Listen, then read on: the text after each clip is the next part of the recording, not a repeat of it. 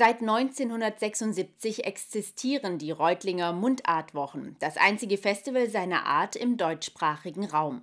Bis 2020 konnte Wilhelm König die Veranstaltungen jedes Jahr organisieren. Dann kam Corona und 2021 war diese Serie erstmals unterbrochen. Doch jetzt geht es weiter mit der 46. Auflage des Festivals, wie immer unter der Regie von Wilhelm König. Vom 7. bis zum 22. Oktober sollen Mundart-Fans an fünf Abenden ganz auf ihre Kosten kommen. Dass Mundartdichter Wilhelm König ein Weinliebhaber ist, das stellt er regelmäßig bei der Veranstaltung Wein und Wort unter Beweis. Der Name ist Programm. Zu den Gedichten Königs wird jedes Mal ein guter Tropfen gereicht, so auch am 22. Oktober. Das Publikum erwarten zwei Spitzen Winzer aus Württemberg. Und die werden jeweils vertreten von den, den Kellermeistern oder einer, einer Kellermeisterin, die erklärt diese Weine. Diesmal kommen die Weine vom Kollegium Württemberg und von den Weingärtnern Stromberg-Zabergäu. Doch eines ist diesmal anders, der Veranstaltungsort.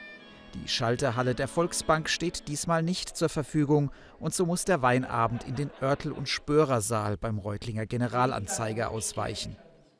Wir haben durch Corona uns eigene Regeln, aber auch die Regeln, die auferlegt worden sind von der Hygiene her in unseren Veranstaltungsräumen gesetzt und wir können ähm, derzeitig nicht die Besucherzahl unterkriegen. Das wäre nach innen in die Bank unfair, wenn man auf der einen Seite eine gewisse Anzahl von Kollegen nur äh, reinlässt in die Räume und auf der anderen Seite dann aufmacht für die Besucher.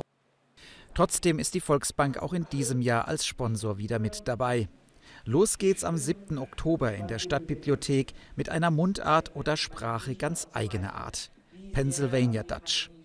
In Reutlingens amerikanischer Partnerstadt Reading gibt es dazu ein eigenes Museum.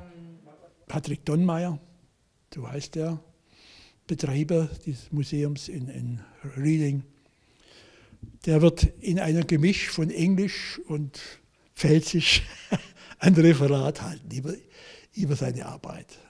Also auch unterhaltsam, wenn man will.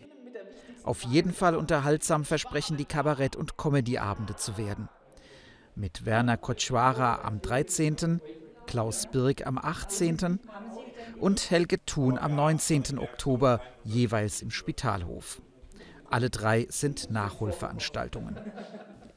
Also die Karten, die vor bis zwei Jahren gekauft wurden, gelten unverändert. Wir das vorzeigen, kommt man rein. Es gibt keinen Aufschlag, kein gar nichts, kein Abzug, nichts. Unverändert.